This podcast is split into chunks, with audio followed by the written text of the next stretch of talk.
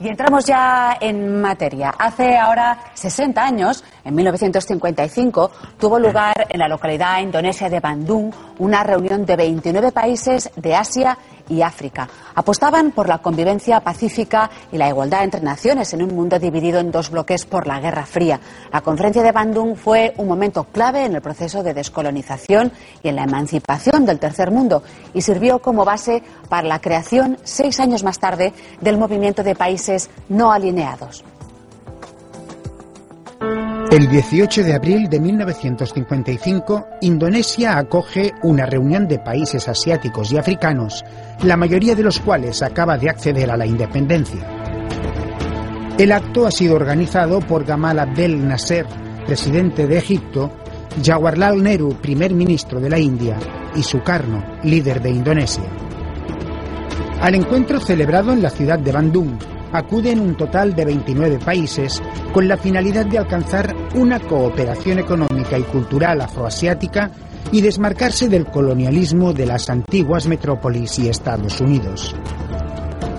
De esta conferencia, que se alargará por espacio de una semana, surgirán los denominados 10 principios de Bandung, unas bases en las que se deberán fundamentar las relaciones entre las naciones pequeñas y las grandes. Seis años después de Bandung y sobre una base geográfica mucho más amplia, se establece el movimiento de países no alineados en la primera conferencia cumbre de Belgrado, celebrada el 6 de septiembre de 1961. La nueva conferencia se desarrolla en plena Guerra Fría, un conflicto geopolítico e ideológico mundial entre Estados Unidos y la Unión Soviética que dominará el mundo durante la segunda mitad del siglo XX. De ahí el nombre de no alineados, ya que la finalidad del movimiento es conservar su posición neutral y no aliarse a ninguna de las dos superpotencias.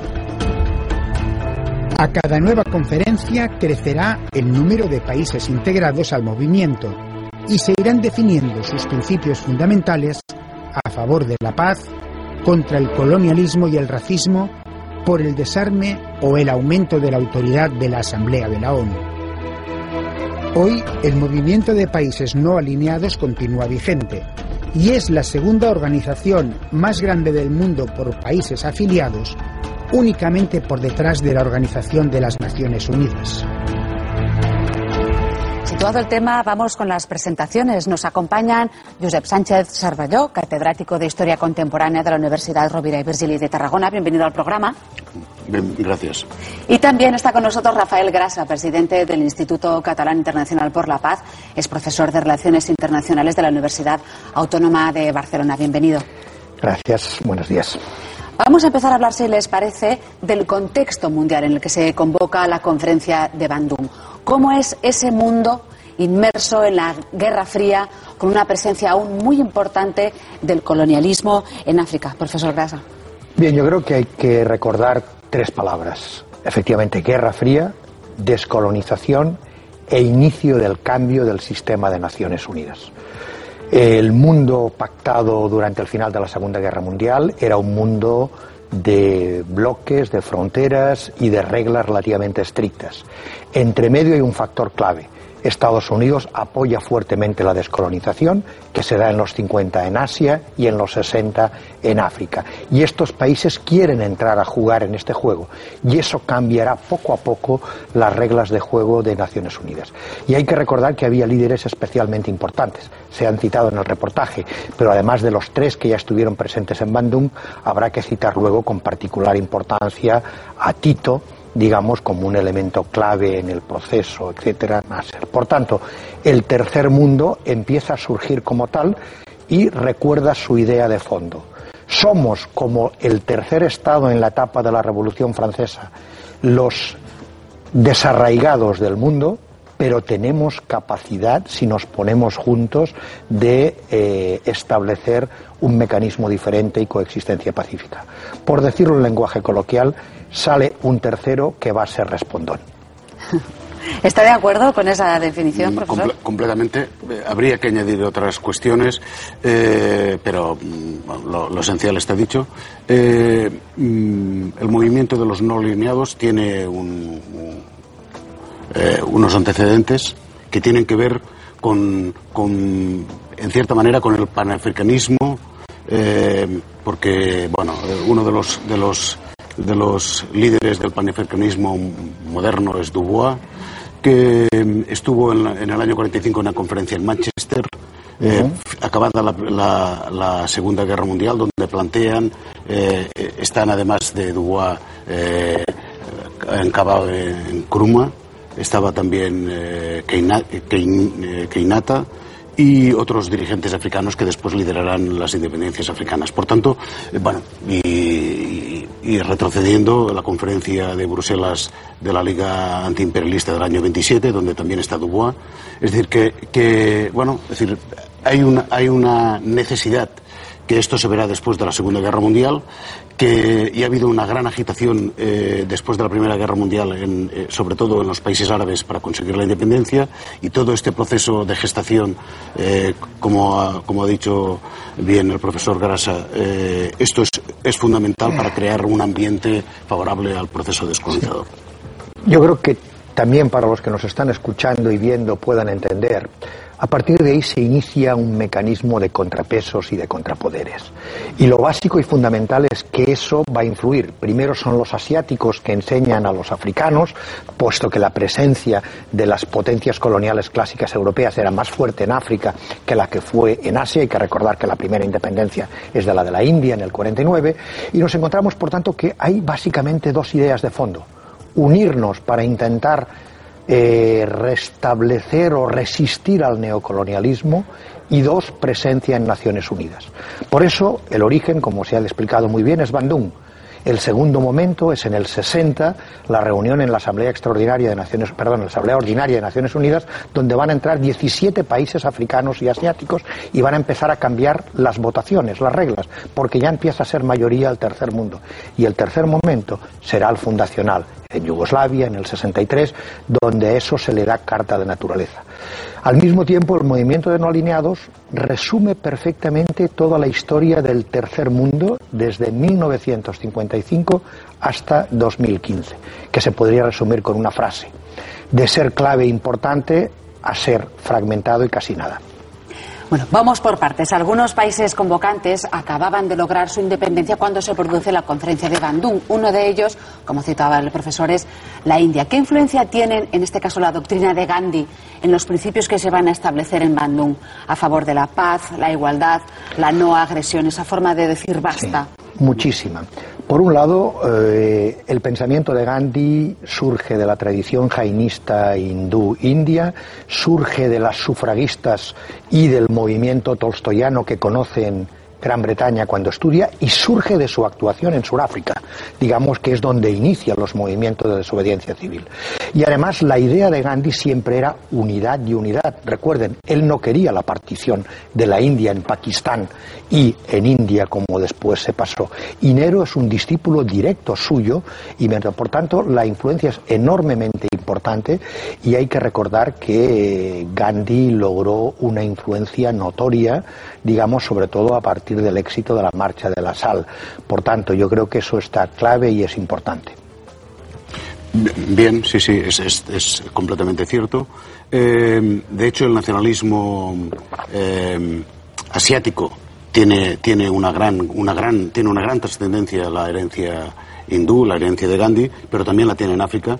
Y de hecho, Benot, que es el que ha estudiado las independencias, explica cómo, cómo la, la, influencia de la India fue inmensa. Entre otras cosas, porque la mayor parte de las colonias eh, del África de Sudáfrica y Kenia y tal, eh, había una gran eh, colonización británica y por tanto eh, bueno será Ghana que es otro que es otra ex colonia británica la, primera que se independizará y por tanto aquí la, influencia es muy grande también tuvo influencia en el, en el nacionalismo asiático y sobre todo mm, lo, mm, son las, las primeras independencias que se producen eh, de Egipto, de Irak, de, los, de, los, protectorados eh, eh, franco-británicos de la Primera Guerra Mundial y esto mm, acabará teniendo una percepción en la población africana. De hecho, ya cuando se acaba la Segunda Guerra Mundial es muy difícil mantener la, la dominación colonial y los franceses tienen gravísimos problemas, empezando por, por, Indochina y siguiendo por todas partes. Es decir, que bueno, eh, ya hay una, una, presión muy grande y de hecho eh, había un proceso de, en, en, África importante que es el, proceso de, de, de, aculturización urbana de las cuando se produce la Primera Guerra Mundial y hay la necesidad de, de mm, colocar industrias en las colonias para, para que la metrópolis eh, pueda eh, no tenga que comprar eh, productos sustitutorios en, en, otros sitios. Por tanto, bueno, todo esto acaba, la, tribalización africana acaba mm, mitigándose con el, en, en, las ciudades y esto también, y después hay, hay otro aspecto importante que es Mm, del, del, africanismo, que es la presencia de negros en los combates en la, Segunda Guerra Mundial, pero que después son tratados, no son tratados igual que los blancos, y por tanto esto genera también eh, un rechazo y una necesidad de, de bueno, de superar estos, estos límites. Y buscar su lugar en el mundo, ¿no? y en la, en la geopolítica. Apenas existen hoy territorios que se hayan desarrollado al margen de la influencia o el colonialismo de los pueblos de Europa. Ese interés de expandirse o de conquistar el mundo es, podríamos decir, un mal europeo o se ha dado también en otras civilizaciones? Es, un mal de las civilizaciones que intentan establecer un imperio. Es verdad que es europeo en la medida que lo podemos rastrear en la Grecia clásica, en Roma, pero habría que recordar que el imperio geográficamente más importante que se ha construido es el mongol y también se extendió, digamos, notariamente. Lo que probablemente sea un mal europeo, muy vinculado a la ilustración, es la idea de adoctrinar de establecer mecanismos para cómo se deben hacer las cosas, con dos grandes diferencias. Una, la británica, que siempre han dominado por eh, gobierno indirecto, usando las propias fórmulas que existen allá, y la francesa, que siempre quieren reproducir el hexágono, su civilización, vayan donde vayan. Y eso plantea enormes problemas. Por eso las descolonizaciones británicas han tenido menos impacto en la relación con la capital, con la metrópolis, que las francesas. Hoy, por ejemplo, uno va a un país donde yo he trabajado bastante, en Costa de Marfil, y te encuentras que son franceses hasta la médula, pero lo niegan. Ellos no quieren tener nada que ver con París, es otra cosa. Sin embargo, se comportan exactamente igual porque han sido aculturizados de esa manera. ¿En qué sentido, por ejemplo? En el sentido de la importancia de la lengua, la importancia de la organización, la importancia de establecer protocolos rígidos, estrictos, desde esa perspectiva, a diferencia del mundo, digamos, anglosajón, que está mucho más vinculado con el derecho en común, con instituciones mucho más flexibles. Otros legados. Exacto, son otros legados, y eso lo hemos visto en cada uno de los casos. No olvidemos que eh, Francia intentó influir y de hecho influyó en un tipo de primeros eh, líderes de la descolonización en África que habían sido incluso senadores y habían sido parte, miembros de la Cuarta República, digamos, intentando establecer ideas. Son facturas diferentes, pero eso también se va a pagar de buena medida. Y si se me permite, quisiera recordar que mm, el movimiento de los alineados ha sido tan importante que ahora que estamos hablando de transiciones en España y de recordar si hay segunda, no, etcétera, habría que recordar que la última gran reunión enormemente importante del movimiento de no alineados, la del 79 en La Habana, ahí España actuó como observador.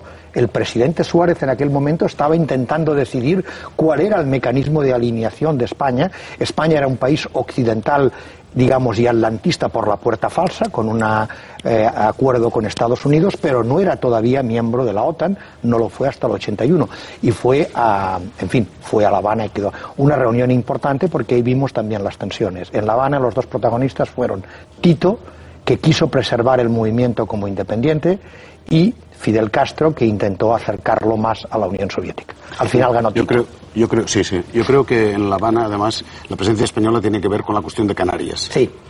De, que la cuestión de Canarias que la... Es el momento del Payac. Sí, sí. La Organización de la Unidad Africana pedía la incorporación de Canarias al África y hay una, y hay una visita de la UA en el año 79 creo que es, en la cual el, embajador de, la OUA, que no me acuerdo de qué país era, llega a Canarias con, un séquito y, con un séquito me parece que era de dos personas más y, le pregunta al alcalde de Las Palmas, que es el quien lo recibe, cuántos africanos residen ahí en Canarias. Y él, y él le dice, aparte de ustedes tres, ninguno más, ¿no? Porque no tenían... Menuda pregunta y menuda respuesta, sí, sí, ¿no? Sí, porque no tenían... Bueno, yo creo que el movimiento de los no alineados eh, tuvo un papel Tuvo, tuvo, un papel relativo en la equidistancia de bloques, pero mm, en realidad los no alineados siempre estuvieron más cerca de la URSS o de los de la Unión Soviética que, de Estados Unidos, por una razón fundamental.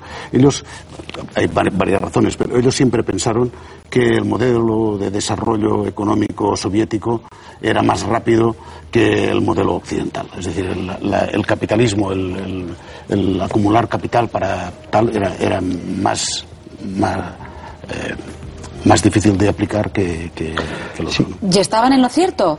Bueno, mm, o, era desconocimiento. desconocimiento, pero la URSS hizo una capitalización rápida, entre otras cosas, porque utilizó el trabajo esclavo, porque no había libertad y, por tanto, no había posibilidad de quejarte de la jornada superior a las ocho horas, ni había sindicalismo independiente y, por lo tanto, decir que hay, hay una, un absolutismo de Estado y un totalitarismo que, que hace esto. Yo creo que es importante recordar cuatro ideas básicas que el movimiento de no alineados ha dejado. Deja porque sigue existiendo, aunque con menor importancia que antes. Yo siempre digo a mis alumnos que hasta el año 88-89 hay que ver siempre las reuniones de los no alineados y leer los comunicados finales y las declaraciones. A partir de los 90, con el fin de la Guerra Fría, aunque uno no sepa que son una reunión, no importa para estudiar relaciones internacionales. Pero las cuatro ideas que decía son, uno, autodeterminación son defensores. Por eso el tema de Canarias, que comentaba Josep, etc. Segundo, independencia en la toma de decisiones y distancia con respecto a la metrópolis. Tercero, desarrollo económico y nuevo orden económico internacional, una idea que sale en la conferencia de Argel del 79. Y cuarto, desarme y seguridad internacional. Esas cuatro ideas son un gran legado que siguen estando en la agenda internacional de los 120 países que todavía se siguen reuniendo, que en principio se reunirán en agosto en Venezuela, aunque hay dudas, digamos, en la próxima reunión la que toca. La última fue en Irán en el 2012 y ahora tocaría una en Venezuela en agosto. De hecho, las dos últimas eh, evidencias de que existe el movimiento de los no alineados fueron una declaración eh, de diciembre del 2014 eh, en contra de la interferencia de los Estados Unidos en los asuntos internos de Venezuela y después la salida de la organización de Ucrania que mm, eran, eran no alineada y ahora pretende alinearse con, con el bloque con la OTAN. Entonces, eh, ¿cuál es su razón de ser cuando, por ejemplo, en 1991 se produce la caída de la Unión Soviética, el fin de la Guerra Fría, esa nomenclatura no alineados quizá ya no, ya no tiene No tiene sentido. como tampoco tiene mucho el de la Organización del Tratado del Atlántico Norte o la Organización de Seguridad y Conferencia en Europa, que era una organización básicamente europea porque estaban la Unión Soviética con sus 15 repúblicas, hoy es más que nada asiático central porque llega hasta Mongolia. Las cosas continúan, digamos, pero ya no es ni siquiera la organización más importante del sur, no del tercer mundo. La UNTAD, la Conferencia de Naciones Unidas sobre Comercio y Desarrollo, y el Grupo de los 77, que surgieron también en los años 60 y 70, tienen hoy más peso en la agenda internacional que los no alineados. Pero es esa idea un poco casi británica digamos, más que francesa, de que no se mata nada porque quién sabe cuándo lo vas a poder utilizar, etcétera, desde esa perspectiva.